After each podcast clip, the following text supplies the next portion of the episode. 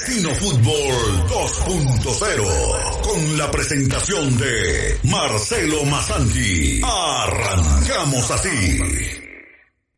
Señoras y señores, buenos días para todos. Arrancamos un nuevo Destino Fútbol, una nueva semana, en un nuevo mes, mes de mayo. Señor Alejo Echeverri, eh, quinto mes del año en Uruguay, me imagino que arranca hoy la temporada 2022, después de tantos feriados, carnaval, vacaciones y el primero de mayo que les cayó un domingo y se están queriendo pegar un corchazo, arranca el año en Uruguay, señoras y señores, aunque usted no lo crea. Real Madrid es el campeón del fútbol español. Carleto Ancelotti y sus muchachos, una nueva vuelta para el conjunto merengue y tenemos la liguilla del fútbol mexicano, señor Alejo Echeverri, apasionante si las hay, donde juegan todos los que ya jugaron el campeonato regular, pero ahora juegan por el campeonato. ¿Qué dice? ¿Cómo le va? ¿Qué cuenta?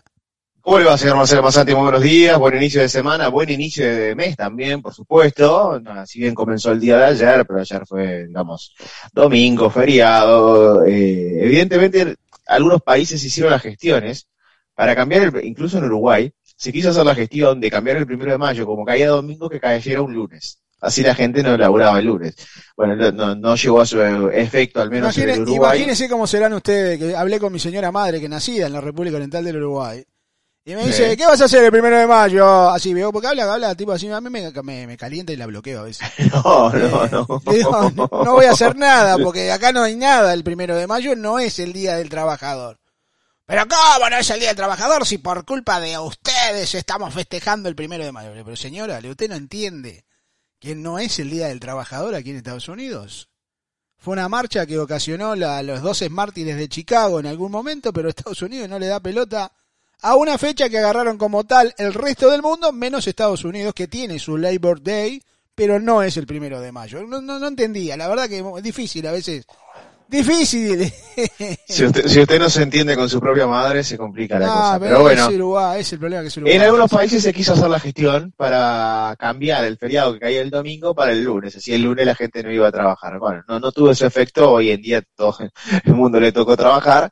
Pero, a ver, Real Madrid campeón, ¿qué podemos decir? Eh, un conjunto que, digamos, en cuanto a nivel de plantilla, era el más bajo en comparación con los años anteriores. Si quiere, podemos decir los últimos 10, los última, la última década del Real Madrid. Este era el plantel, entre comillas, por si alguno se ofende, más empobrecido. Sin embargo, fue el más efectivo. Y está peleando Champions. Y está peleando Champions. Fue el más efectivo, está peleando Champions. Tuvo de la mano de un entrenador que le ha dado muchísima sapiencia al equipo, ha sabido dosificar a ciertos futbolistas en el momento de de repente darle un descanso, les ha dado, ha ido moldeando, formó, digamos, un, e- un equipo compacto que no juega lindo, que no es agradable, pero que saca resultados.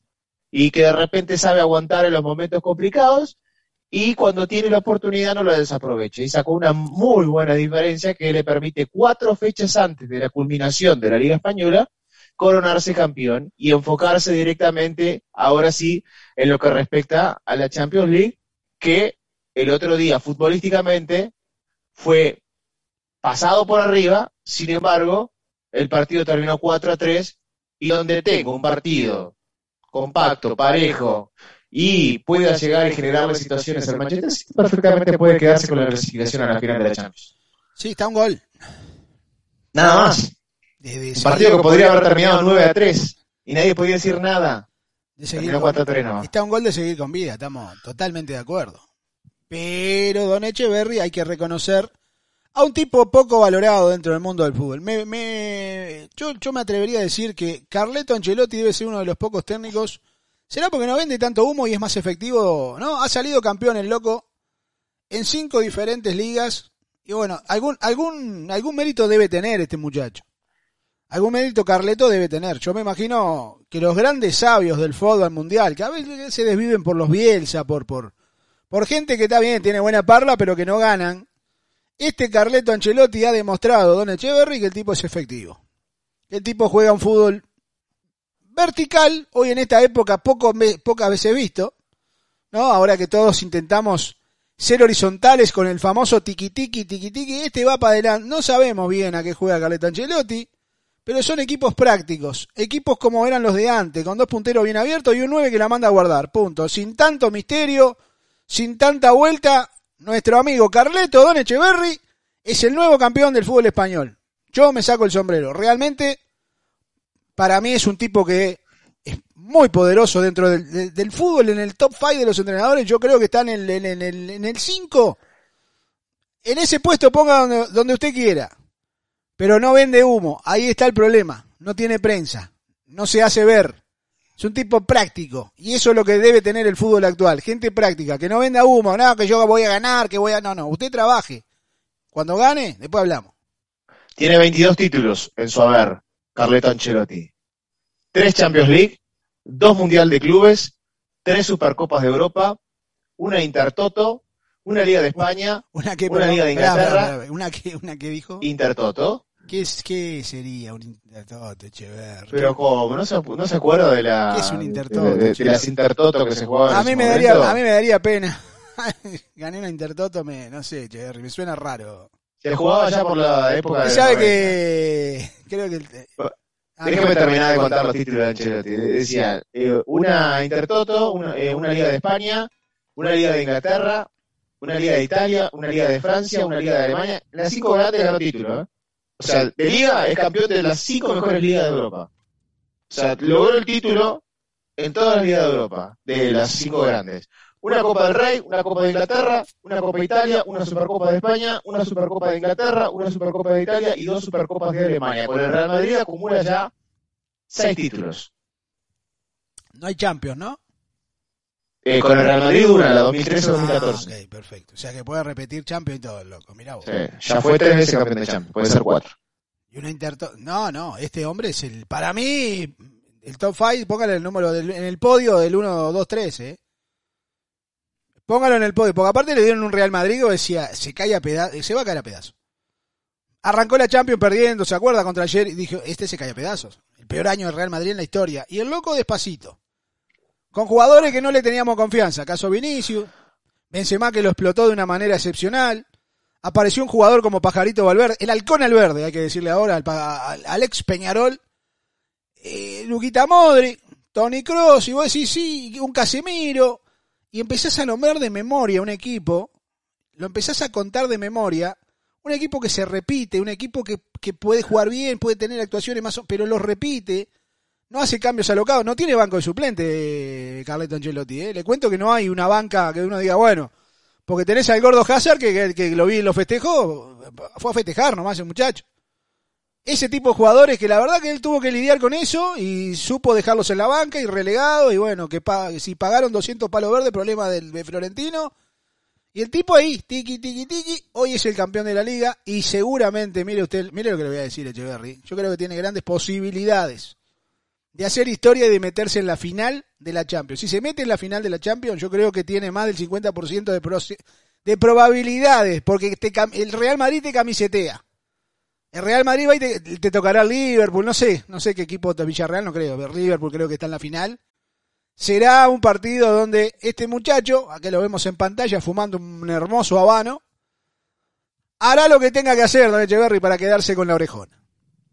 A la gente que está apreciando la pantalla que el señor Marcelo Massanti está mostrando la imagen de Carleto Ancelotti, con esos lentes que deben de valer una fortuna y, y ese buen ¿Sabe que yo tengo unos lentes de eso, no? Me los compré en las Vegas. Chequeen, chequeen las pestañas del señor Marcelo Basanti, arriba a la izquierda, que dice al lado de Facebook, Radios del Uruguay, Radios Online del Uruguay. Y uno dice, escúcheme, este señor Ahí dice, Radios Uruguay. No, dice, Radio Uruguay, es Uruguay. o sea, este tipo es impresentable, se jacta de ser argentino y vive escuchando Radio de Uruguay, eh, tremendo, es hincha de Peñarol, hincha de verde rojo. Y uno dice, listo.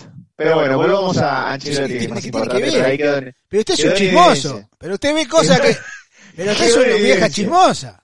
Quedó en evidencia, señor Santi. Acá, digamos, estamos con la lupa Eh, No, yo le abro la puerta de mi casa y usted me, me dice que tengo abajo mugre abajo del sofá, pero usted es impresentable.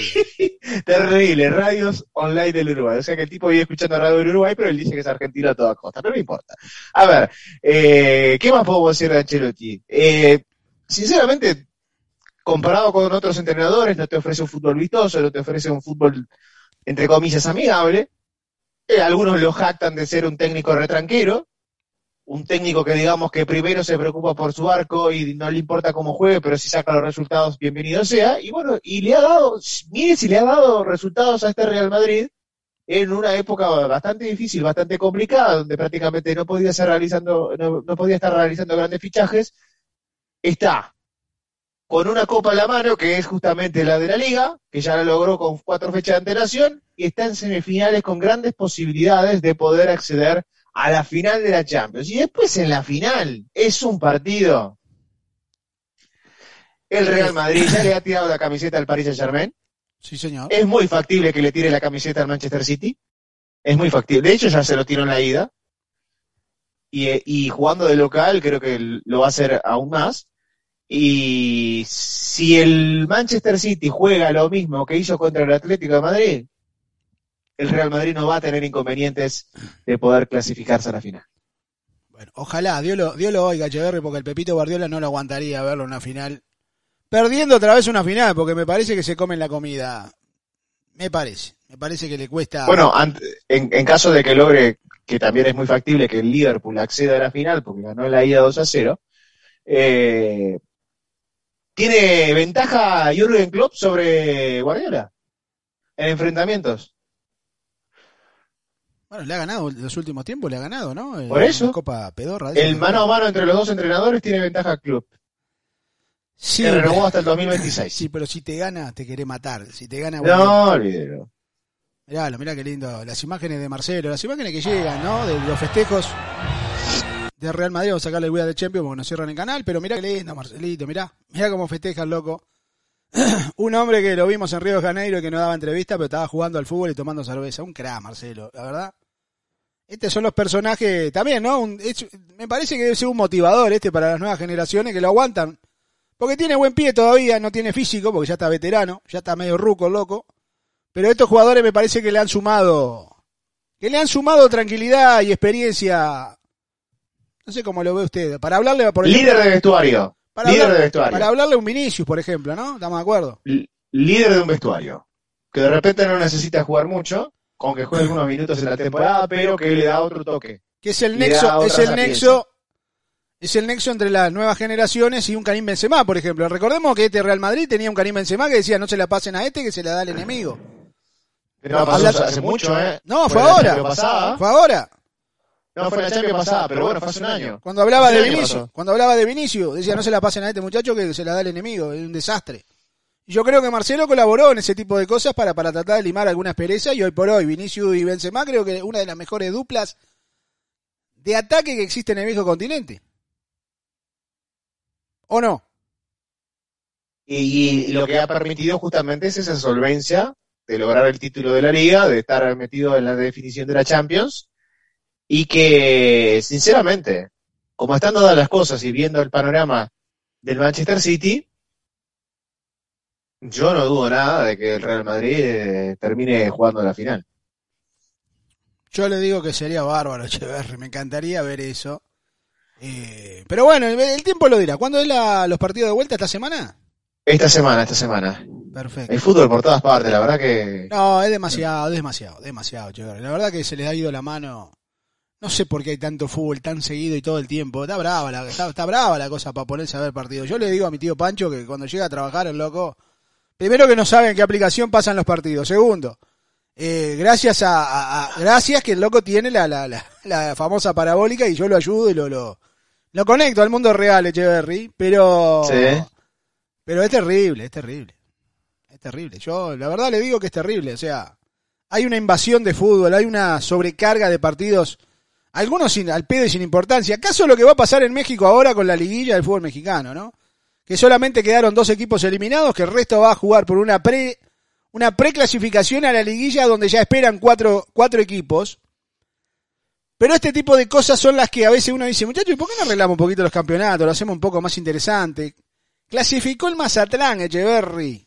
Mazatlán se Sí, mete vi un amigo suyo, bueno, un amigo nuestro en realidad, eh, que, que andaba muy perdido últimamente, estaba con el tema del béisbol y ahora está muy activo hablando del Ah, Mazatlán. es que Hizo campaña para el Mazatlán. Es que le llegó circo la... Es que, espere, yo le voy a explicar. Oh, Yo le voy a qué infumable que estuvo toda la semana dándole para adelante a Mazatlán y ayer de noche coronó con la clasificación a la Pero preliguilla. usted tiene que entender, Oh, usted tiene que entender que mandan, por, ej- por ejemplo, usted se muda, vamos, vamos, a- vamos a decirlo Sí. así, usted se muda a la Antártida, por ejemplo. Sí, Usted vive en la Antártida, toda la vida ha vivido en la Antártida. Y se deciden algunos directivos del fútbol donde usted eh, es, es partícipe de abrir el equipo de los Pingüinos Fútbol Club. A dos cuadras de tu casa. O sea, sos tocado por, sos tocado por la varita mágica. O sea, ¿quién carajo está. va a ir a la Antártida a, a- a ver a los, a los Pingüinos Fútbol Club? Y Echeverry tiene que ir si queda a dos, a dos cuadras. ¿Me explico? O sea, el loco sacó la lotería, Echeverry, en un lugar. O- o- ojalá que le paguen, ojalá que le paguen. Yo creo que sí, que está cobrando buena moneda. sí, sí. buena moneda. Sí, ojalá que sí. Se, Yo- se lo merece. se- es, es buen tipo, se lo merece, se lo merece. Yo le digo una cosa, le digo, a usted le digo una cosa. ¿Sacó la lotería? O sea, ¿quién carajo va a ir a ver los pingüinos Fútbol Club? Nadie. Y usted está obligado, vive ahí. O sea, usted es el centro de información, el referente de la información de Pingüino Fútbol Club por vivir en la Antártida, Echeverry, ya está. Este muchacho fue lo que le pasó, sacó la lotería. ¿Quién iba a pensar que iban a sacar a Monarcas Morelia y poner un equipo en Manzatlán? Nadie. Y ahí estaba el loco viviendo en el lugar y en el momento indicado. Es por ahí, Echeverry. La suerte a veces te tiene que acompañar y a nuestro amigo Culichi le mandamos un ósculo como corresponde. Este. Eh, Qué lindo muchacho. Liguilla del fútbol mexicano, Echeverry. Lo escucho atentamente. Los cruces. Que arrancan también ya esta semana, ¿no? Totalmente. Quería ponerlo. La liguilla del fútbol mexicano dice, "Pues, usted, usted está queriendo que corten el canal, usted está queriendo que... No, no, no, Ah. no, no, no. Mire, le, le cuento, Echeverry, le cuento. Eh, Puebla... Ah, bueno, No, no, usted. pues. no, no, yo no, usted, cuéntele usted, usted, usted es un tipo de la información. Puebla Mazatlán. El quinto contra el duodécimo. Chivas contra Pumas. Ese es el partido más. Ese me parece que es el partido más complicado para Chivas que otra vez, ¿no? Le toca bailar con la más fea. Monterrey, Atlético San Luis y Cruz Azul y Necaxa. Eh, un partido parejito Cruz Azul y Necaxa, ¿eh? Cruz Azul que estuvo la mayor parte del tiempo prendido entre los cuatro de arriba y después últimamente se fue quedando. Puebla, que estaba También. muy arriba, se terminó metiendo en preliguilla. Y el América, que estaba ya hace seis jornadas en lo más bajo de la tabla, encadenó seis triunfos de manera consecutiva y se metió cuarto. Es lo que tiene el fútbol, ¿no? De México. Es así. Eh, encadenas una serie de triunfos, por más mal arranque que tengas, y después te terminas metiendo ahí en. Sí, mirá, la- el caso del América es el caso más claro. Echaron al entrenador, hicieron un quilombo bárbaro y hoy por hoy el América está esperando rival para, para seguir el camino de la liguilla. O sea, ¿le hicieron la cama a Solari? Eh, yo creo que sí. Le Hicieron, me parece que me le hicieron la cama al amigo Argerlándico. ¿Qué podemos esperar, Jebri? ¿Qué sorpresa se puede llegar a dar? Primero que quede afuera Chivas otra vez. Me parece que sería una de las sorpresas. Que Monterrey con el equipo que tiene también quedara eliminado. Serían las dos sorpresas graves de- de- de cara a la liguilla, de lo que continúa después, porque sigue la liguilla, no para. ¿Serían las dos sorpresas desagradables, Dan Echeverry, que estos dos equipos queden afuera? Y puede ser. Eh, eh, yo creo que sí. Yo creo que sí. A ver, eh, uno. eh, pongamos el ejemplo de, de- de León, ¿no? Que ayer empató un partido contra Toluca 4 a 4. León, digamos, eh, ¿cómo decir algo que no sea muy grosero o muy burdo? Dígalo, Echeverry, dígalo. Atentó contra sus propias aspiraciones, León. Es como que hizo todas las gestiones pertinentes para quedar afuera de la liguilla. Porque León era uno de los equipos que estaba arriba de la tabla, peleando los primeros puestos también. Y después eh, esas desavenencias que tuvo, miren cómo estábamos, ¿Qué- qué con nivel? Ariel Holland, el equipo comenzó a perder puntos, a perder partidos, derrota tras derrota de manera consecutiva, no podía ganar. De hecho, si usted mira, los últimos cinco partidos, León no pudo sumar un solo triunfo, perdió tres y empató dos en los últimos cinco. Despidieron al entrenador y el equipo no siguió rindiendo. Y, quedó por diferencia de goles, por un gol de diferencia afuera, con la misma cantidad de puntos que Mazatlán. Y León y Toluca son equipos para estar, o sea, tienen la obligación por equipos, por estructura, de estar metidos que sea entre los 12. Bueno, Toluca que también cambió de técnico ahora con Nacho Ambriz, ¿no? Es el entrenador de- del conjunto. Está en todas partes Nacho Ambriz, ¿no? Lo llaman de acá, lo llaman de allá. es un crack, es un crack. Está, está en todos lados. Y a Santos Laguna los desmantelaron, ¿no? Es un equipo también que tendría que estar metido entre los 12. Lo desmantelaron. O sea, quedaron equipos, Poco no voy a decir importantes, No, pero poco, atra- que... poco atrayente. A mí ese Atlético San Luis no me suma No, no, no, quedaron nada. afuera, iba a decir. Quedaron Ah, afuera. pensé que lo que habían clasificado. Toluca, Querétaro. Eh, bueno, yo los... Yo no sé, tengo que revisar ahora el tema del descenso, pero yo los... eh, Sí, los la, últimos dos torneos... la- la multa la pagan eh, estos eh, Juárez y Juárez, el equipo del Tuca Ferretti y Querétaro, son los que pagan la multa. ¿No? Así es, O sea, pues no, así no, hay, es. no hay descenso, Echeverry, todavía. algo que todavía no entendemos, no, no lo vamos a entender nunca, pero bueno, esto hace, esto hace que, que- que en México la deportividad no, no exista, ¿no? O sea, y como no hay peligro de descenso, igual echan a los técnicos, cosas que realmente no entiendo. Tengo mensaje de nuestro amigo el Guille, mira, apareció el Guille, vamos arriba, a ver Guille, ¿qué dice? Espere, espere, espere, aguante, aguante, aguante, aguante. Vamos a, poner- vamos a ponerlo con volumen porque si no la gente va a decir, está... nos vamos a perder esas exquisitas rimas de nuestro amigo. El poeta de la mañana le podemos poner, eh, porque el poeta del comentario ya había uno. a ver, Guille, ahora sí lo escucha, mira qué lindo está el Guille ahí. A ver, Masanti Echeverry, ese es Destino Fútbol 2.0 cultural. Y dice así, seis victorias y un empate aplastado. El América en cuarto lugar ha clasificado. Chivas de Leaño se ha olvidado. ¿Quién será el campeón? América. Masanti lo ha vaticinado. Saludos monstruos, saludos a todos. un abrazo, Guille, querido. Muy bien, Guille. Vamos a ir a casa Guille a tomar cafecito y toma mate y todo, loco. Vamos a ir, vamos a ir un día, Echeverry. Llegamos con, llegamos con un par de, de- de- de kilos de asado ahí para comer un asadito. Eh, Recordar que en lo que se viene del fútbol mexicano hay tres reglamentos diferentes. Bien. Lo aclaramos de antemano. En lo que se refiere a la preliguilla o esta repesca para meterse en la liguilla, se juega partido único. Sí. Evidentemente, si hay un triunfador, termina avanzando. En caso de Nos que vamos hasta los penales, termine- ¿no? ¿No podemos ir hasta los penales o no? En caso de que termine en empate, no hay alargue, se va directamente a los penales. Esto es en la repesca, en los que van a jugar desde el quinto al duodécimo, los que están involucrados en esa zona. Después, en la liguilla, en cuartos de final y semifinales, partidos de ida y vuelta, cambia el reglamento. Eh, evidentemente, digamos, eh, el que anote más goles termina clasificándose. No vale el gol de visitante en la liguilla. Y en caso de que haya igualdad, digamos, paridad en los dos partidos, termina avanzando el que mejor haya terminado en la fase regular. ¿Se entiende? No. Bueno, Bueno, pero si usted me Va- pone tres reglamentos para un mismo campeonato, Echeverri, usted es, es impresentable, Echeverri. Eh, en lo que se refiere, digamos, a, a la final o a las finales, se pasa directamente a los penales. No entendí un carajo. Me lo puede dar por escrito. Repesca, repesca un partido solo. Sí, y si empatan, vamos a penales. Van a penales. No hay tabla, no hay posición de en la tabla, nada. No. Ok, Cuartos de final y semifinales. Y de vuelta ambos. sí, Tanto los cuartos de final como las semifinales. Sí. ¿Sí?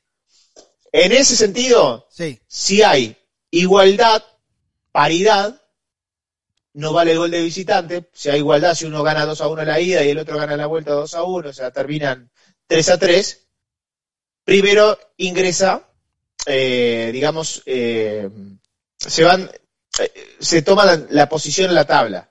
De la fase regular. Clasifica el que esté mejor. Ok. Y en la final, o en las finales, porque se dio vuelta, Vol- recordemos que volvemos, no al vale primer, volvemos al primer volvemos- partido de repesca. el- Sí, pero son de dos partidos, de vuelta, ¿no? Está bien, En pero la estamos de acuerdo que en la, repe- en la repesca hay un reglamento, hay un reglamento que se aplica también en la final, pero que no se aplica en la, en la, qué quilombo, qué hermoso. Sí, pero salvo que en la repesca es un partido y en las finales y vuelta, ¿no? Ya, exacto. Para que la gente entienda, en la repesca tenemos un reglamento, en las semifinales tenemos eh, otro reglamento distinto y en la final volvemos al primer reglamento del primer repesca. Repesca, un reglamento, cuartos de final y semifinal, otro reglamento, y final, otro reglamento. O sea, tenemos tres reglamentos en un mismo torneo. Es excelente, Echeverry, es innovador. Por eso Gianni Infantino dijo, estos son el Vaticano del fútbol. Claro, el loco es un crack. El loco fue y los bendijo a todos. El pelado los bendijo a todos. pero todo esto, eh, todo esto, todo esto, justamente es por lo que sucedió en su momento. ¿Se acuerda que primero eh, el América quedó con la misma cantidad de goles que Pumas, pero Pumas ganó por el gol de visitante, ¿se acuerda? No, la no, final. Es que es hermoso, Echeverry. Lo cambiaron. me encantaría que los que relatan en las cadenas tengan en claro cómo, cómo va la mano, porque seguramente la caguen. Pero, pero hay que avisarle, está, está bravo Echeverry, ¿eh? Está bravo. Hay está que bravo. estar atentos. Está bravo, Hay que estar atentos. Está bravo el reglamento porque te agarra distraído en una semifinal y terminas diciendo que hay, hay penales. qué sé yo no sé. Por eso acá nos anticipamos a los hechos y ya le contamos a la gente el lindo quilombito que se les viene. Es hermoso, es hermoso. Yo digo, ¿por qué no? ¿No será que no se sientan los- o, habrá gente que piensa demasiado, Echeverry? Porque me parece que no necesitas tanto para la definición de un campeonato. Está bien, hace todo ida y vuelta si querés. Sacá la posición en la tabla, que me parece un mamarracho la posición en la tabla. Si ya llegaste una... Si ya pasó el campeonato, la posibilidad de clasificar entre los primeros cuatro te da la tranquilidad ahora de, bueno, acomodar jugadores, de ver algún lesionado recuperarlo, algún suspendido que pueda tener actividad, etcétera, etcétera. Sí, no, no hay excusa porque vas a tener prácticamente más de 10 días de recuperación. ¿no? Pero O después sea, te hay dicen, no, porque nosotros tuvimos un parate, veníamos embalados y nos pararon 10 Sí. y no no te sirve nada, amor. Sí. Qué cosa, Echeverry, qué cosa. Bueno, ojalá que... Yo digo que el campeón es el América, ¿eh? ya les dije. Anótenlo, como les dije los de Atlas, no me hicieron caso. Tiene que salir campeón América. Tiene que salir campeón América. Le viene muy bien a México que la mitad del país esté contenta. Le viene muy bien al pueblo mexicano que... Y usted dirá, pero esto es una locura lo que está diciendo. No, muchachos, el fútbol, como es digitado en México, que lamentablemente es digitado, el salir campeón el Atlas y Cruz Azul, ustedes vieron que hay una tranquilidad absoluta en México. No se, le hace, no le se le hacen memes, no se les toma el pelo. Atlas es el campeón y Cruz Azul, después de 50 años, fue campeón de vuelta. O casualidad. ¿Cuántos años hace que no es campeón América? América va a ser campeón. Créanme en lo que yo les digo, América será campeón. Porque aparte tiene un camino más fácil. Si Chivas clasifica, creo que se juega al clásico con América, ¿no? Una cosa así. ¿Es por ahí? Eh, Porque eso también, la posición en la tabla en que vos te quedaste, te enfrenta con uno. Es un quilombo, Echeverry, es un quilombo. ¿Me entiende lo que le digo o no me entiende? claro, sí, a ver, sí, porque sería el cuarto contra el quinto. Eh, eh, a ver, analizándolo.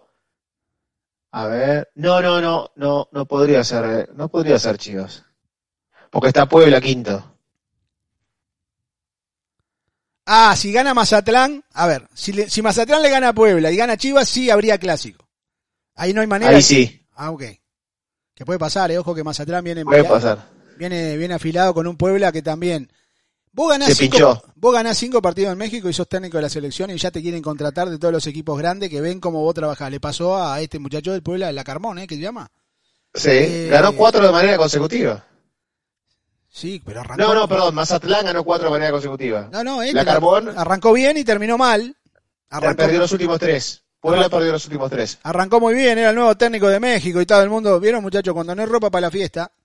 Lo querían difícil, de la América y todo, ¿se acuerda? es difícil, es difícil. Es difícil. Cuando vos no tenés ropa para la fiesta, te puede ir muy bien. Lo que pasa es que se te van desgastando los jugadores. Esto es por ahí también, ¿no? Tenés que saber regular. Los que tenés en la banca, capaz que no tienen la altura o tienen la, la calidad técnica para suplantar a los que están en el campo de juego, el Y transcurrir mucha prensa hace su, hace su efecto también, ¿no? Ah, ¿usted cree que se agrandan y pierden el piso, Echeverry, tan No, rápido? no creo que se agranden. En el caso de Puebla no creo que se agranden. Lo que creo sí es que termina afectando el, el- eh, digamos, por cómo es México, el tener mucha prensa, que sea portada de diarios, que se hable mucho de ellos, muchos contactos telefónicos para los medios de comunicación, eh, lo saca del foco que tienen puesto. O de al menos del, del foco que tenían en el inicio del torneo. Ah, mirá, vos. sí, puede ser, puede ser. Que pierda piso, dice usted. Exacto, pero no que se agranden, sino que pierde piso y, y- y te sacan del foco que tenés.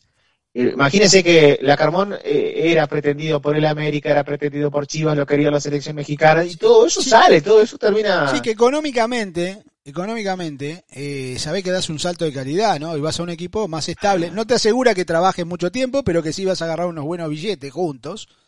Eh, y creo que va, sí, puede ser, puede ser. Y, te- y te- y quieras o no, eh, desde lo mental, si no estás muy fuerte, te termina afectando. Te termina desenfocando. Va- vamos a ver cómo está el cociente. Ah, caramba. ¿De qué, de qué sería, de qué estaríamos hablando? del fútbol mexicano. ¿Usted dice la tabla del descenso, don Echeverry? Pero si no hay, Exacto. pero si no hay des- o vuelve el año que viene el descenso, ¿cómo, cómo estaríamos ahora? Este Eh, año supuestamente tiene que volver. Se- A ver, lo que están, eh, como yo, o sea, hace tiempo que no miraba el cociente, eh, tengo que decirlo, pero lo sospechaba por los malos torneos que viene teniendo Yolos. Yolos está muy complicado. En último lugar está Juárez. 0.90709. O sea que hoy bajaría Juárez. Si, si, si fuera un campeonato normal, hoy estaba bajando Juárez. Juárez y Yolos, Los dos, ok. porque Yolos es el que le sigue. ¿Qué le pasó a Yolo? Mire que, que entraron con plata estos muchachos, ¿eh? Sí, pero mire, eh, los últimos torneos de, de. En el Clausura 2022, 17. En el Apertura 2021, 15 puntos. En el Clausura 21, 20 puntos. En el Apertura 20, 15 puntos. En el, en el Clausura del 2020, 16 puntos. O sea que estamos De hablando los de menos de la mitad de los puntos que tenía que haber conseguido en la tabla de posiciones. Todos los campeonatos. Exacto. De los últimos seis torneos, de los, seis tor- de los últimos seis torneos, el que sumó más fue la Apertura 2019. 2019, 24 puntos. Y ahí, complicadito. Y el que está también, eh, digamos, eh, cuidado, eh, el que está ahí complicadito también es Toluca. ¿eh? Toluca está solamente, tiene bueno, tiene, le saca 13 puntos de ventaja, pero es el que le sigue, o sea, ¿Y cómo está Chivas? Pero yo pregunto, Chivas, por ejemplo, usted, a mí que soy hincha de Chivas, estoy preocupado, pues igual del descenso, capaz que me baja Chivas, que no le ganamos a nadie. ¿Cómo sería? Lo que pasa es que Chivas ¿Qué, le pasa a Chivas? repuntó con los últimos partidos y eso sumó bastante puntos. Eh, Ya eh, está cómodo Chivas hoy en día. Posición, más o menos. Está octavo. Está octavo.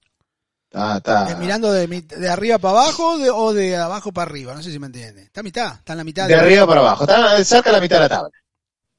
Más pensando en los de arriba que en los de abajo. Está bien. Eso, eso, Está, está cómodo. Llegó a estar en lo más bajo, ¿no? Después de todas las chanchadas que hicieron, llegó a estar en, el- en la nona. ¿Cómo Llegó a estar allá abajo. ¿Cómo chanchada? Che, a ver qué habla. Se hicieron chanchadas, o sea, eh, no se cambió el reglamento para que Chivas no descendiera. Bueno, O nos olvidamos de ese, de- mira, de Chivas ese y detalle. Atlas, Chivas y Atlas. para que no Y bajaran. Atlas también repuntó porque en este torneo sumó 27 y en el anterior 29. No, y, el- fue coronó. y fue campeón. Yo no sé si te da algún punto, algo más No, extra. no, no, solamente se cuenta la fase regular. Ah, mire usted. Ah, igual que el goleador, que fue Guiñac, el goleador de la del coso y el campeonato sigue. Exacto. Exacto. Pero bueno, si hoy culminara la liguilla, Juárez y Yolo son los que están más abajo. No sé cómo van a ser, si cuando regrese, si van a ser dos, si van a ser tres, los que desciendan, si va a ser solo uno, porque también está eso, ¿no? Juegan con a ver, quién está más complicado. Ah, eh, no sé, pongámosle que tuvieran, por decirlo de alguna manera, Chivas décimo séptimo, ¿no? Y que Juárez fuera el décimo octavo. Upa, pero Chivas está décimo séptimo. No, no, que descienda uno solo, ¿no? Le damos un poco más de vida a Chivas, porque es así, ¿no? Usted sabe que, le voy a decir, no sé si ha visto la nota, eh, hay, hay preocupación en Centroamérica, y se lo, se lo voy a contar como dice, hay, hay preocupación por la era del el señor Tena en Guatemala, hay preocupación en Honduras y El Salvador de cara a lo que será la próxima eliminatoria, porque, porque vamos, vamos, yo digo el que hizo la nota de un crack. Eh, hay que avisarle que, que, que están fuera de concurso para este 20 2022, ya se terminó, ya quedaron eliminados, ya está, compres en el televisor a color. No hay mundial, no hay mundial, no hay, mu- no hay mundial para ustedes, no hay mundial. Y yo veo una nota que dice aquí preocupación en El Salvador y Honduras porque Luis Fernando Tena logró tres victorias consecutivas y un empate. Y por Ah, eso hay... Claro, claro. hay que explicarle a la gente, a los que escriben esta nota, que es que no vale, o sea, esto es de mentira, o sea, los partidos que ha ganado Luis Fernando Tena no suman en absolutamente... Si es verdad que todo suma, porque la verdad hay que decirlo, todo suma, Echeverry, suma experiencia, suma, suma minutos de juego con el equipo, sum- no vale, o sea, no, no cuenta, no, no tiene, no tiene puntaje ninguno. Le ganó, Sumo para el ranking FIFA. Le Para ganó a Cuba. FIFA sube. le ganó a Cuba, le ganó a Haití, le ganó a El Salvador y, y empató con México. Un equipo que duerme en el aeropuerto empató con México. Y hay preocupación en El Salvador y Honduras porque ya está todo desmantelado. Y cuando hablamos a veces de los procesos y, lo- y los torneos, eh, que vos tenés que prepararte a futuro. Vos sabés que en el futuro te viene el 2026, estamos el 2022 y decís, no, el año que viene recién contratamos entrenador y lo ponemos a laburar al loco. No. En Guatemala que hay problemas porque el otro día escuchaba el presidente de la federación, no sé si usted lo escuchó, de Echeverry. Luis Fernando Tena está pidiendo un preparador físico argentino, que es el que trabaja con él. Y el presidente de la federación dijo que si consiguen un si consiguen un patrocinador que pueda hacerse cargo del salario del, del preparador físico con mucho gusto, es más, el presidente de la federación dijo que él va a poner billete de su bolsillo para tratar de tener lo que el flaco Tena está pidiendo. Qué difícil es trabajar así. Yo me imagino el flaco Tena cuando le dijeron, no, yo lo voy a pagar, dijo el presidente de la federación de mi bolsillo. Habrá dicho el flaco Tena, bueno, estamos mal y de malas. Les estoy dando resultados, los estoy poniendo allá arriba en el ranking FIFA en estos últimos encuentros amistosos. Y lo único que pido que es, yo digo, a- al flaco Tena que gana 40 mil dólares. 35 para ser justos, 35. Perfecto. No Lo que pasa que, por ejemplo, gana 35 mil dólares, eh, digamos, eh, pero Luis Reyes, que es el asistente, cobra 9.500 dólares. que no está mal. No, no, para nada, y más, digamos, en, en Guatemala no está, no- no está para nada mal. O sea, eh, ¿Sabe lo que usted sería con ¿Qué? ese salario, Echeverry, en la República de la Banana donde usted trabaja? Aparte, preparador no. físico de guatemalteco. y En realidad, eh, eh, eh, Luis. Reyes, eh, Salvador Luis Reyes, eh, 9.500, eh, ¿qué es lo que estaba buscando, Tina? Un preparador físico. Y bueno, tendría que ganar eh, 7.000 dólares. No, un poquito más, capaz. Eh, recuerden que el asistente siempre cobra un poquito más, ¿no? Eh, hay mucha diferencia entre el entrenador y el asistente, pero póngale que gane 7.000 dólares. Necesita meterle, inyectarle 7.000 dólares mensuales más a la selección de Guatemala. Se lo voy a decir ahora, mire, se lo voy a, mire, le voy a decir algo, porque yo veo el futuro. ¿Usted sabía que yo veo el futuro, Echeverry? Yo, por ejemplo, veo Bueno. que usted va a tener un viaje próximamente, usted se va. Es así, se lo digo así. Yo veo el Ah, futuro. Yo- pero por Dios, Echeverry, usted no, no se dio cuenta que cada vez que va a un lugar de eso le dice, vas a viajar. Y voy sí, sí, para mi casa ahora cuando me vuelva. Echeverry, yo veo el futuro, Echeverry. ¿Sabe lo que veo? A ver, que por más que Guatemala haga el esfuerzo de pagarle casi 40 mil dólares al mes a Luis Fernando Tena, va a llegar un momento que va a decir, señores, no podemos seguir pagando esto. Guatemala no genera dinero. Guatemala no genera ningún tipo de ingreso. Tiene que venir a jugar a Estados Unidos en condiciones deplorables, durmiendo en el aeropuerto. Yo creo que con México hicieron alguna moneda que la tenés que pagarle al Flacotena. O sea, ¿cuánta plata podés hacer en un partido amistoso frente a México, en un partido tan pedorro como el que jugaron 0 a 0, horrible? Yo creo que alguna moneda te tenés que llevar, pero eso se te va todo prácticamente en gastos, porque no generás. O sea, si no jugás contra México, yo creo que el resto no vas a llenar un estadio haciendo un partido frente a Honduras. Me imagino yo. O tenés que buscar una zona buena en Estados Unidos para que haya una gran colectividad de los dos, para que se para que por lo menos metas 20.000 personas y valga la pena el viaje. Cuando usted no genera dinero, porque aparte yo digo, ¿quién quiere patrocinar? Y esto le estoy hablando en serio, ¿quién va a querer patrocinar si no es una empresa local a una selección como la de Guatemala, como la selección de Honduras, como la selección de El Salvador? Que Honduras y El Salvador están en un escalón por arriba. Pero una selección de Guatemala que está fuera de concurso, que no, que no, que sabemos, es más, ya sé que no va al mundial que viene, no va.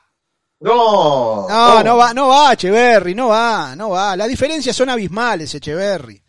Esto no es un tema de cariño, yo quiero mucho a los guatemaltecos, usted lo sabe, tengo amigos guatemaltecos, tengo a mi gente entrañable, gente que, que, que, que uno iría a la guerra con eso porque son amigos, amigos entrañables. Y hay que decirles la verdad. No hay ropa para la fiesta, Echeverry. No se vista que no va. Guatemala, si no hace un plan de trabajo de acá a ocho años más para el, 2030, Guatemala al 2026 no le da el tiempo, no llega. Y va a decir, qué pesimista, Masanti, ganamos tres partidos y empatamos a México. Sí, pero por, pero, por, la, por, por, por las canicas, por la hamburguesa. Cuando juguemos de partidos de aparte jugaste contra Cuba, o sea, vamos, vamos. Le ganaste al Salvador que está hecho pelota. O sea, vamos a entendernos. Si vos no mantenés este proceso, si no buscás la manera de conseguir el dinero que te... Alguien te tiene que dar el dinero para aguantarte por lo menos cuatro años de proceso. No te va a alcanzar. No te alcanza el tiempo. Luis Fernando Tena tendría que estar viajando por toda Guatemala, buscando en los campitos, a ver qué muchacho puede darte una mano hoy o mañana. Y tratarlo de sacar del, fútbol amateur y llevarlo a algo medianamente parecido a lo profesional. Tenés que buscar si hay hijo de guatemalteco nacido en Estados Unidos. ¿Qué tiene que haber muchachos que, que son de padre y madre guatemalteca que nacieron acá y que juegan al fútbol. Tenés que hacer movimientos, tenés que moverte, tenés que buscar jugadores. Si querés mantener tus 40 mil dólares mensuales y si querés tener posibilidades de clasificar al próximo mundial. Si no se mueve Guatemala y si la federación no busca imperiosamente el dinero, que es lo más importante hoy por hoy parece en el fútbol, porque parece que es lo más importante en el fútbol es el dinero, no, eh, sería el trabajo, pero bueno, eh, así son las cosas el día de hoy. Hay que ayudarlo al flaco Tena, que sabemos que tiene una buena espalda, un buen currículum, a seguir en un proceso largo y que esto no se termine. Porque cada cosa que aparece, como necesita el tipo un preparador físico, porque se da cuenta que está dando ventajas Usted cuando se enfrenta a una selección de Canadá da ventajas, siendo de Guatemala, El Salvador, Honduras, da ventajas. Porque los, los canadienses, que hoy son primero en la CONCACAF, se corren todo, vuelan en una cancha, está bien comido, bien entrenado, bien dormido, bien equipado. Y vos venís tomándote un Gatorade que compraste en el aeropuerto, durmiendo en el piso del aeropuerto tratando de competir. Es imposible, Cheverry. Hay que buscar plata, Guatemala. Hay que buscar la plata, El Salvador. Hay que buscar plata, Honduras para poderle competir a las potencias que ya sabemos que tienen un lugar prácticamente en el, en el, en el Mundial que se va a jugar acá, ¿no? A ver, desde mirando desde el punto de vista de una federación organizada que no lo es la de Guatemala, lo aclaro por las dudas, pero miremos desde el punto de vista de una federación organizada, el movimiento de llevar un, entrenador extranjero fue bueno. Porque antes mismo de que culminara las eliminatorias de CONCACAF pensando en Qatar 2022, la idea y el movimiento fue muy bueno. Es decir, bueno, ya está. Sabemos que no tenemos posibilidades de clasificación para este mundial. Pensemos a largo plazo y pensemos en el mundial de 2026. Llevaron un entrenador. Ahora, se olvidaron de lo más importante, que no hay estructura, que no hay un fútbol competitivo, que no hay un fútbol atractivo a nivel local, que no hay mucha disponibilidad de jugadores que prácticamente en el extranjero no los tenés tampoco. Entonces, lo bueno que hiciste de traer un entrenador que me, que me parece que es muy bueno eh, como entrenador, Tena, ¿eh? Como entrenador me, me parece muy bueno. Ahora, claro está, tenés que bancarle el sueldo, que no es una suma para nada despreciable, y por otra parte, y de forma negativa, tenés eso, ¿no? Que no tenés una estructura para poder sostener, como decía usted, que no hay herramientas, mecanismos de dónde obtener dinero, que el fútbol no lleva ingresos, eh, de que las marcas no están pagando por la selección.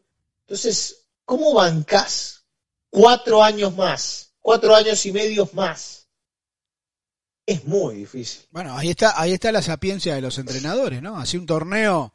Son No sé. 600 mil dólares por año. Está bien. Bueno, plata hay, o sea, algo de plata hay. Hay algo de plata, sí. Pero si te la reventás toda en el entrenador, estás jodido. Como decía el Vasco Aguirre, está jodido la cosa. Es bravo. Usted tiene que generar no 600 mil dólares al año para pagarle a un solo tipo. Usted tiene que generar dinero para equipar las divisiones juveniles, fomentar el fútbol juvenil, que es tu materia prima, tratar de hacer torneos. Muchachos, la federación, yo no sé cómo es el tema de las inferiores en Centroamérica, pero me parece que es muy magro lo que hay. Es muy pobre. Tenés que organizar vos como federación. Si yo fuera la Federación de Guatemala, yo organizaría un campeonato nacional de fútbol infantil.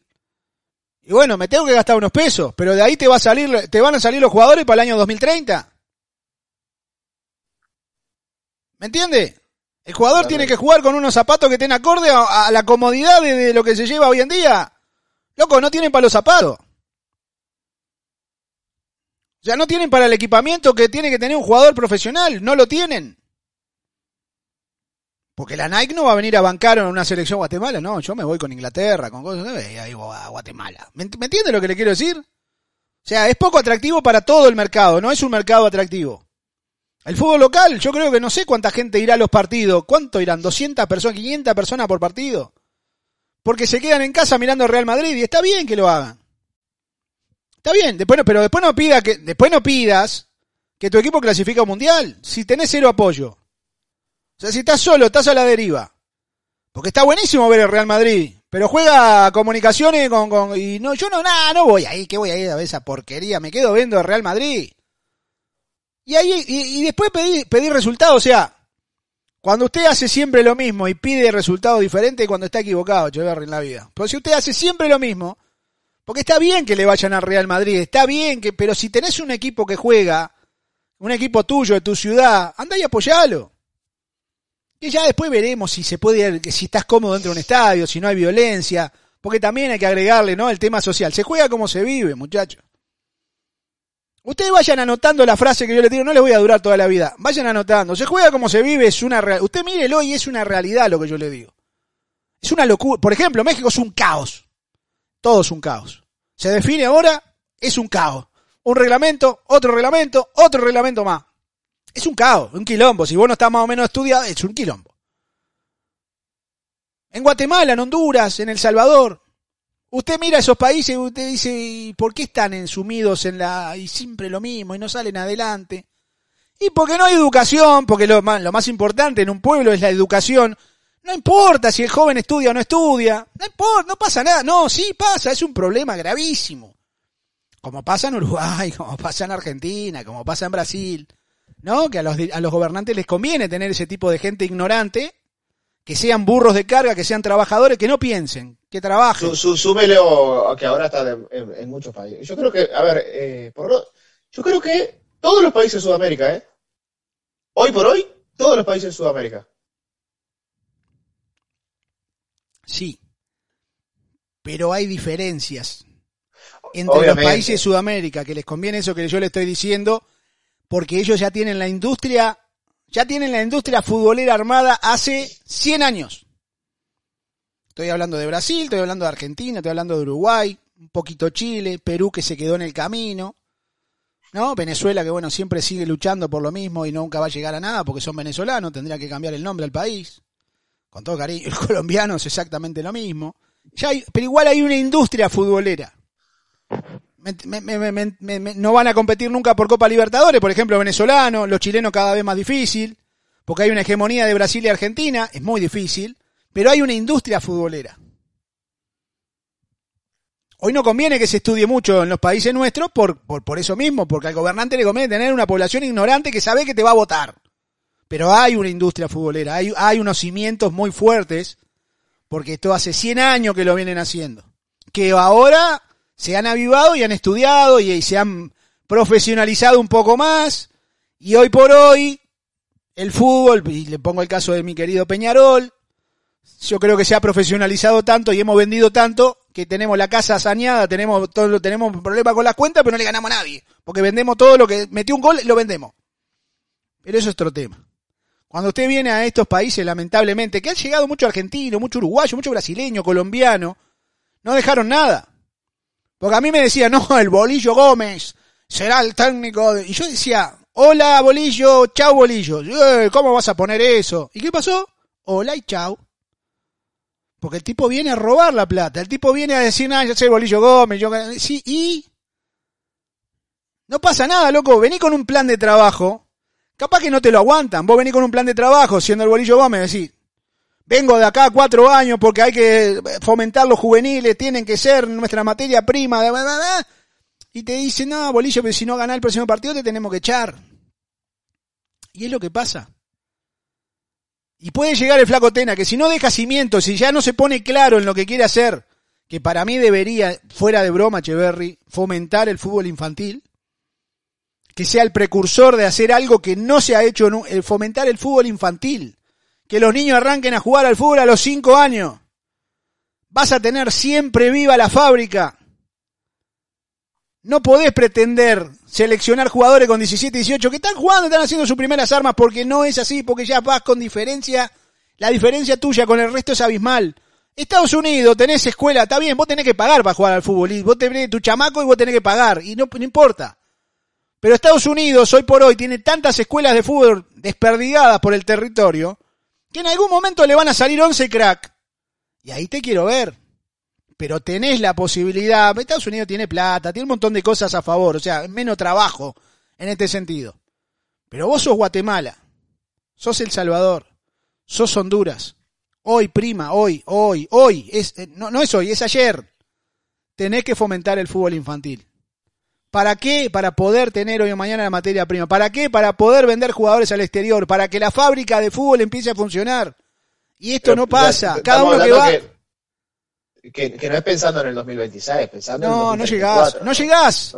2034. No llegás. 2034. No, y la gente dice, no, pues está loco, más antes. Usted, ya que para acá, para acá No. me, me morí, me morí en el 2034, no estoy en este planeta. Pero es pensando en eso, vos tenés que pensar a largo plazo. Es como, por ejemplo, una, una aerolínea, una empresa, una aerolínea, que piensa en el desarrollo. No lo hace pensando de acá a tres años, lo hace pensando de acá a 20 años, que es en promedio la durabilidad que tienen los nuevos aviones, o sea, de 20 a 50 años. Pero bueno, de, de 0 a 20 es cuando mejor te van a rendir o cuando más provecho le vas a sacar. Porque obviamente durante ese, ese plazo van a ir surgiendo nuevos aviones que te van a ofrecer otras cosas. Bueno, esto es exactamente lo mismo. Vos no podés pensar en el 2026. Tenés que pensar a largo plazo. ¿Y cuál sería ese largo plazo? En 2020, en 2034. En esas escuelas de baby fútbol, pensar en los chiquirines de 4, 5, 6 años desde ahí, inculcarles la metodología de trabajo, es pensando en el 2020, del, del 2034. Olvidemos, ¿no? Del Dice, 2026. armar fútbol colegial, ir a las escuelas, Echeverry, pero, pero tenés que hacer torneo, vos tenés que moverte. El Flaco Tena en su comodidad, yo le diría al Flaco Tena que es probable que en cualquier momento se le corte el salario y le diga, "Ta, no te podemos pagar más. Pero vos tenés que salir a trabajar, vos tenés que y, y esto es fuera de joda, esto, esto es en serio. Tenés que ir a los colegios, tenés donde hay chamacos, y estamos hablando hoy por hoy en un fútbol globalizado, en un fútbol que se tiene que actualizar, femenino y masculino, porque después la gente dice, no, que el femenino también, es por ahí, es por ahí, por ahí va la que mano. debe haber muy buenos jugadores, muy buenos proyectos. El tema es que Sí, no, si como no- no, tienen la oportunidad de poder seguir, Si no hay o de poder proyectarse, listo, se terminan haciendo otra cosa. Pero si no hay competencia. Si vos no lo, no lo entusiasmás al, al chamaco. Si, esto, esto es un tema de entusiasmo, Echeverry. El niño hoy por hoy, el niño gordo del PlayStation, prefiere que- quebrarse los dedos jugando a los juegos que salir a pa- patear una pelota. ¿Estamos de acuerdo? Que no creo que todos en Centroamérica tengan esa posibilidad. Algunos la deben tener, otros no. Pero vos tenés que ir colegio por colegio, armar un, armar un torneo intercolegial, sacar selecciones como pasaba en algún momento en Montevideo. Yo fui parte de la selección de Montevideo. Metí dos goles de tiro libre y le dije al técnico no vengo más. Una locura. Pero, pero bueno, eh, había ese tipo de competencia, había ese tipo de incentivo, había ese tipo de torneo que me parece que habría que hacerlo, muchachos. Es más, se deberían unir en Centroamérica los países, esto que yo le digo, que lamentablemente, aparte a los niños, vos dándole educación y dándole deporte, lo alejás de muchas cosas. Lo alejás de los vicios, lo alejás de la droga, lo, lo alejás de las malas juntas, porque el tipo va a estar estudiando con su cabeza que es una esponja cuando usted es niño, Echeverría. Ya de grande usted difícil aprenda cosas. Perro viejo no aprende trucos nuevos, dice el dicho. Pero vos al niño, vos lo que cambiás, cambiás a la población, cambiás a las futuras generaciones. Lamentablemente, Flaco Tena, si no se aviva y si no hace algo para dejar cimientos claros que lo mantengan en el puesto, cuando se corte el dinero, Echeverry vuela. El Flaco Tena, el entrenador, el preparador, vuelan todos. Eso, eso es lo que yo veo que puede llegar a pasar. Arrancó bien y hay preocupación en el resto. Pero tenés que presentar un proyecto a largo plazo, que te lo paguen, que te aguanten, que busquen la plata donde no hay.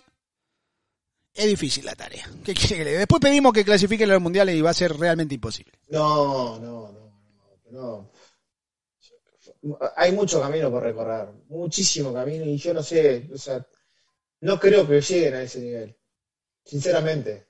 Eh, no creo que lleguen a ese nivel. No creo que lo alcancen. No porque deseo que le vaya mal, sino porque está lleno de dirigentes corruptos. Y si no hay corruptos, están aquellos que hacen eh, malversación de gastos. ¿Qué? Entonces, lo que terminan haciendo es todos los ingresos que se reciben los desperdiciás o los tirás, o nos olvidamos del proyecto Gol. ¿Se acuerda del famoso proyecto Gol donde la FIFA destinaba dinero? Cuidado que la FIFA sigue destinando. Yo le voy a contar, yo le voy a contar. Usted hoy por hoy, la FIFA le entrega dinero a usted. No sé si es un millón de dólares. Se lo entrega a Uruguay, se lo entrega a Argentina. Se lo... Pero ¿sabe qué pasa? Usted hoy tiene que repartir ese dinero. Ese dinero tiene que repartir en el fútbol sala, en el fútbol femenino, en el fútbol playa, en el fútbol de inferiores. Estás obligado y después tenés que presentar lo que hiciste con esa plata. Hoy creo que ha cambiado y esto, y esto te da un milloncito de dólares la FIFA. Con todo lo que gana te da a la federación. Habría que seguir esos dineros, porque eso, ese dinero te da para hacer un torneo infantil, no me jodas. O sea, te da para organizar un torneo infantil en diferentes partes del territorio y después jugar una gran final en la ciudad principal. Te tiene que dar. ¿O no? Debería. Debería, bueno, por ejemplo, le pongo un ejemplo, valga la redundancia, Uruguay. Se va a realizar por primera vez la Copa Uruguay eh, a partir de este año. Y ese dinero, para poder organizar, digamos, dicho torneo, va a venir de la Conmebol porque además del apoyo que reciben las federaciones de la FIFA. Juegan, juegan como, la, como si fuese la Copa del Rey, juegan equipo de segunda, tercera contra Peñarol Nacional, así, ese tipo de. Sí, sí, va, va, a suceder esto. A partir de este año va a pasar. Los equipos más importantes se van a ir sumando, digamos, de primera división a, medida que el torneo vaya avanzando. Pero la idea es que, por ejemplo, un Peñarol Nacional eh, que participen. Eh, puedan llegar a jugar hasta cuatro partidos. Que digamos, para un fútbol. ¿Cómo cuatro partidos? ¿Cómo cuatro partidos? si salen, si logran llegar a la final, cuatro partidos. ¿Solamente? Peñarol Nacional, ¿no? Porque van a ingresar más tarde en el torneo. El resto va a tener mucho más actividad. Los equipos del interior, por ejemplo, van a tener muchísima actividad. Pueden jugar hasta 10 partidos, 12 partidos y ahí le van a salir, ahí van a salir nuevos valores. ¿Usted cree que no van a salir nuevos valores para los equipos grandes, por ejemplo? Pero claro, porque los partidos van a ser televisados. Eh, también va a ocurrir eso. O sea, digamos, en un fútbol, como decía, modesto, nuestro, pobre, eh, donde hasta hace dos años atrás, si, si algo ha ayudado a la pandemia, mire usted, es que todos los partidos sean televisados. Antes no ocurría eso. Antes teníamos tres o, o a lo sumo cuatro partidos televisados por semana. Y con la llegada de la pandemia permitió que hoy por hoy se puedan transmitir todos los partidos de primera división. Hasta el año pasado todos los partidos de segunda se transmitían porque se jugaba en el Estadio Charrúa, pero a partir de este año, evidentemente con el regreso del público a las canchas, solamente se televisan tres. Pero bueno, antes solamente se televisaba uno. Miremos lo positivo, no tanto lo negativo. A mí me encantaría que todos los partidos de segunda se transmitieran. A mí me encantaría. Perdió Cerro, Se hizo el 3 a 1 con Uruguay Monte- Montevideo. Eh, a mí me encantaría, o sea, que se transmitieran todos los partidos de segunda. Bueno, bueno, se, se transmiten tres. Bueno, valoremos eso que antes solamente se transmitía uno. Con la Copa se van a transmitir mucho más partidos. Y no solamente a nivel local, a nivel internacional también. Hoy por hoy, el fútbol uruguayo, que antes solamente se consumía eh, en Uruguay, creo que en Estados Unidos, por Gol TV, y hasta por ahí nomás. O los que tenían Gol TV en, Ecuador y en Perú creo que lo podían ver, pero algunos partidos solamente los partidos los grandes. Hoy por hoy, con los acuerdos que han llevado a cabo, es menos mal que Tenfield, eh, la empresa que tiene los derechos del fútbol uruguayo, abrió un poco su espectro después de malas inversiones y de malas gestiones en Ecuador, Venezuela y Perú. Hoy por hoy, vía streaming, se puede ver el fútbol uruguayo en un acuerdo que hicieron con, con, con E ESPN en todos los países de Sudamérica. Todos los partidos del fútbol uruguayo de primera división se ven por streaming en todos los países de Sudamérica y los tres partidos de segunda división también se ven en toda Sudamérica por streaming. Y la Copa Uruguay se va a ver por streaming. Y esto va a permitir que, digamos, evidentemente eh, haya mayor interés y se trabaje mucho más en algo que ya viene de raíz, que es el, el baby fútbol. Porque hoy por hoy ya se transmite, por ejemplo, el, el fútbol del interior, se transmite. Que antes no se transmitía a nivel nacional. Hoy en día se transmite.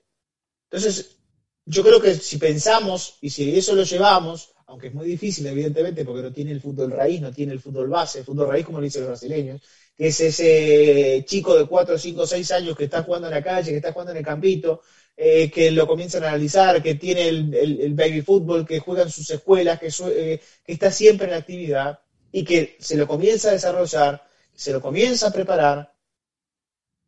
Es muy difícil. Podés traer al entrenador que quieras a Guatemala, pero tenés que trabajar lo, principal, que es el fútbol base.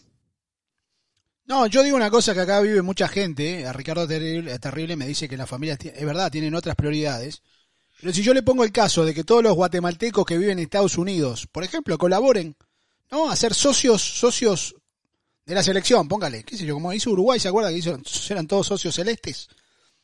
¿Qué pasa con ustedes que viven en este país? ¿Están preocupados a qué hora juega Real Madrid? Ahí está el problema de ustedes. Ahí radica uno de los grandes problemas que tienen ustedes. Ustedes miran para Europa lo que tendrían que mirar a veces qué pasa en el fútbol de ustedes. Que es el que los va a llevar a un mundial, porque Real Madrid va a seguir siendo Real Madrid. Ahí está la crítica que yo tengo. Jun- llenan las peñas al Real Madrid acá ustedes. Y se hacen los, los españoles y con las camisetas. Esa camiseta Sí, que sí. gastan en el Real Madrid, sería bueno que se la gastaran a un comunicaciones, a un municipal, qué sé yo, no sé. Eh, equipos que, que, de repente necesitan más que el Real Madrid, que es multimillonario. Es por ahí también la crítica, ¿eh? Cuando se arma una peña de Real Madrid van todos. Todos van, y son todos españoles. ¡Eh, a la Madrid! Nada. Y no me digan otra cosa porque yo soy Real Madrid. No, vos sos centroamericano, ya- monstruo. Ya me empiezo a calentar. Gastás 200 dólares en una camiseta de Real Madrid y si yo te pido un dólar para tu selección seguramente me vas a decir que no lo tenés. Es por ahí también, hay que cambiar un poquito la cabeza. Mucha gente vive acá, Echeverry. Son millones los que viven 200 acá. dólares como mínimo, porque después de invertirse en otras cosas también. que No, no, como la bufanda. ver. No No, sé, pasa eh, la gente que vive, por decirlo de alguna manera, la gente que va al, ¿cómo es? El Café Madrid o no sé, Sí, el sí, que sí. está en Miami. Qué lindo, qué lindo lugar. Por decirle algún ejemplo, ¿no? Nunca me invitaron ahí, digo. ¿eh? Bueno, pero, pero a lo que voy es lo siguiente. Eh, además de que te compraste la camiseta, que te compraste el resto de los souvenirs, vos vas a ese lugar, invertís porque vas a ver al Real Madrid. ¿Cuánto te terminás gastando en el mes? Y una En moneda. el mes. Una moneda. Eh, a ver, por poner un ejemplo, aunque es poco, 500 dólares fácil, ¿no? Eh, capaz que no tan. Sí, pero a veces más apariencia, Echeverry.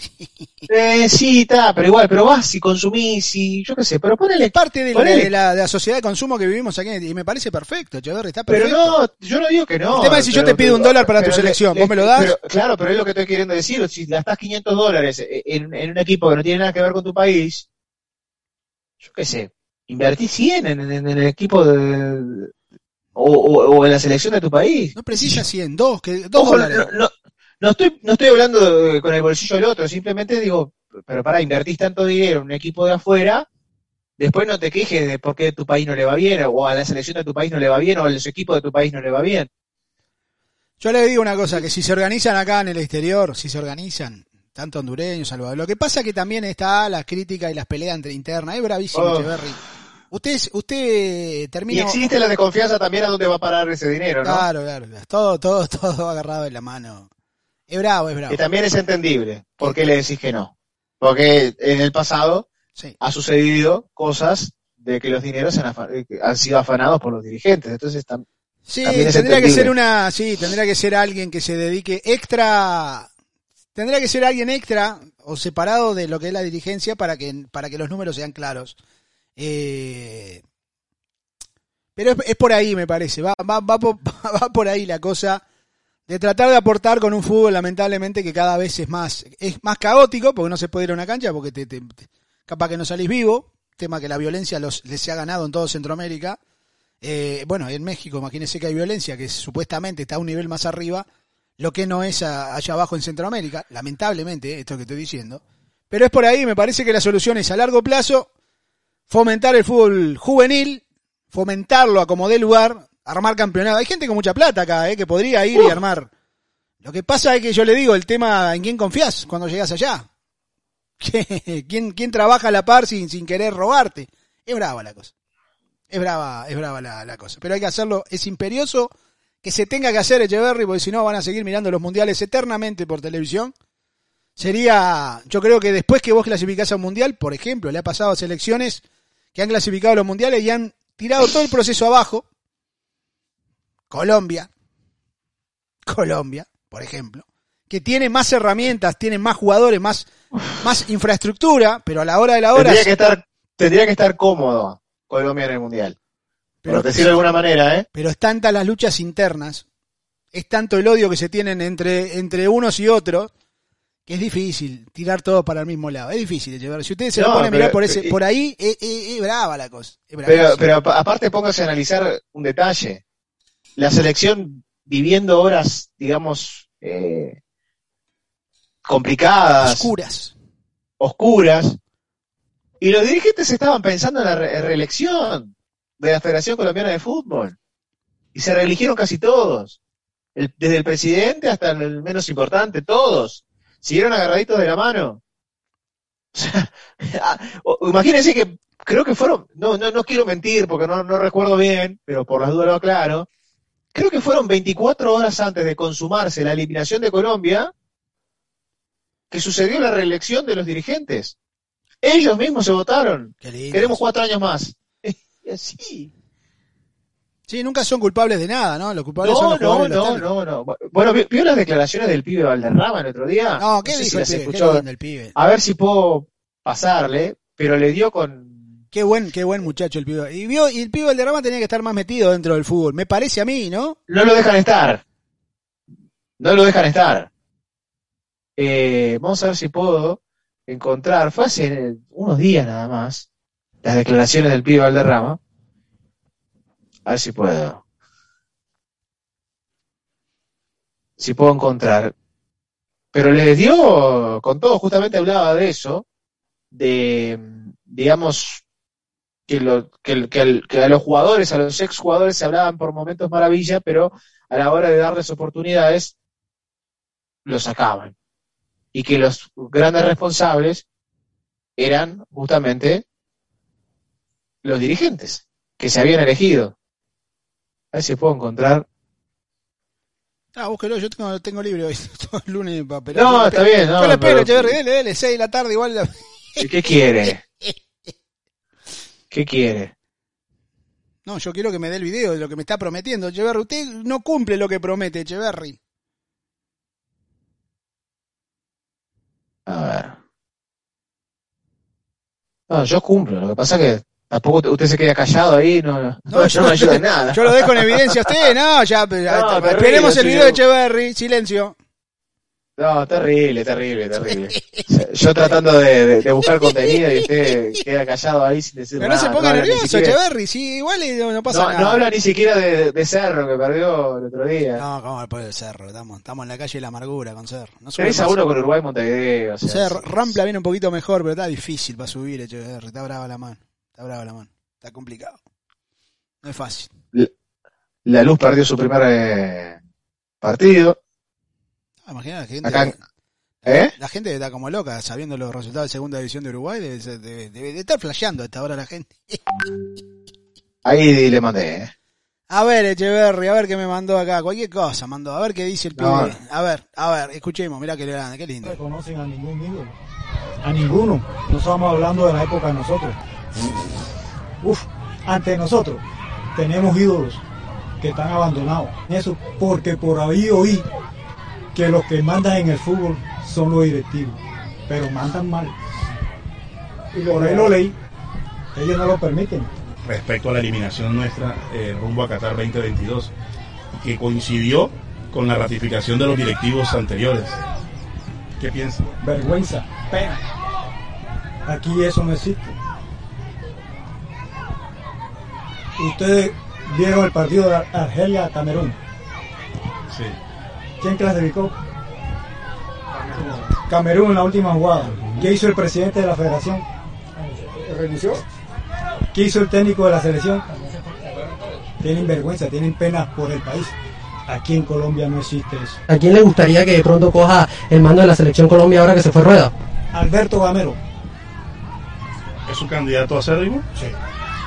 ¿Usted cree, usted cree que, que Gamero sería el técnico ideal con los directivos que hay actualmente? Es que no hay más. Usted mismo lo dijo. Se fueron, ya el cuerpo técnico se fue. Ustedes dicen que hay jugadores que se van, pero los directivos ratificaron y por ahí leí, lo leí, que el presidente de la federación dijo que lo que manda en el fútbol son los directivos. Yo lo leí y ustedes también lo leyeron. No es así. Eso no lo estoy diciendo yo libremente. Eso lo leí yo del señor presidente de la federación. Aquí lo que manda en el fútbol somos nosotros ¿Usted qué piensa de eso? son un desastre que se tienen que irse. Lo primero que tienen que irse son ellos, para empezar de nuevo. Porque ya los, los técnicos se fueron y algunos jugadores seguro van a estar a mano. Y ellos, y eso no es ahora, siempre ha sido así. Pasó en Santa Marta entre Unión y Junior. Usted como referente de los dos clubes. Hasta ahí, hasta ahí habló, eh, pero contundente, ¿no?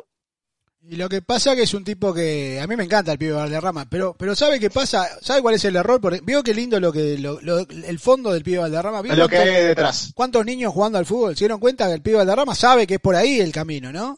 El problema es que hay unos directivos corruptos eh, que parece que fuera a su casa la Federación Colombiana de Fútbol, donde está el error. Ahí está el error de Colombia, no acá. Ahí está fantástico lo del pibe Valderrama. Debe haber más de 200 niños jugando al fútbol. El camino lo saben. El problema está más adelante. ¿Qué quiere que le diga? Yo lo llevo siempre al pibe Valderrama, lo tengo como referente de la selección.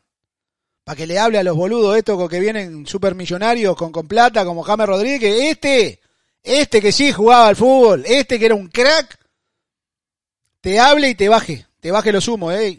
Tranquilo que no, nunca ganaste nada. Tranquilo, eh. Vamos a relajarnos. Este tipo de personajes son los que tenés que rodearte en una selección. Personajes que te hablen de frente y que los, a, los, a los millonarios estos que vienen a jugar por compromiso tu- a la selección, este, este personaje como el pibe Valderrama le baje los humos. Porque si no respetás al pibe Valderrama, que fue un tipo, un jugadorazo dentro de la cancha, ídolo total en, lo- en lo- en los 90 para, para los colombianos, no respetás a nadie. Yo creo que le- lo, que. El tema es que no le hacen caso, ¿no? Y no le van a hacer tampoco porque los, los dirigentes del fútbol colombiano están, digamos, eh, pensando más en, en el bolsillo, en lo que ganan, de lo que reciben, de lo que realmente importa, que es profesionalizar aún más lo que es el fútbol colombiano, que le permitiría darle una cierta tranquilidad, que no tendría que tener ningún tipo de inconvenientes a la hora de poder clasificar su mundial. Pero claro, como los dirigentes quieren ser los más importantes, pasa este tipo de situaciones donde realmente las cosas no funcionan, donde dineros desaparecen, Ah, sí, donde los- también, donde- misteriosamente. Sí, sí, ha pasado, ha pasado, ha pasado. Donde suceden hechos de corrupción, donde suceden hechos de arreglo de resultados, Ah, sí, no vayamos muy lejos, Uf. lo que pasó en el último ascenso de Colombia, donde todo quedó en la nada, fueron tapados por los propios dirigentes. Entonces, Vergüenza, ¿Qué se le puede eh, vergüenza ajena. Don Echeverry, le mando un gran abrazo. cuídense, eh, pase muy A bien. la eh. gente, gran abrazo. Gracias por estar siempre con nosotros. Recuerde compartir lo que hacemos para que cada día seamos más. Pórtese bien, Echeverry. Adiós. Chao, chao.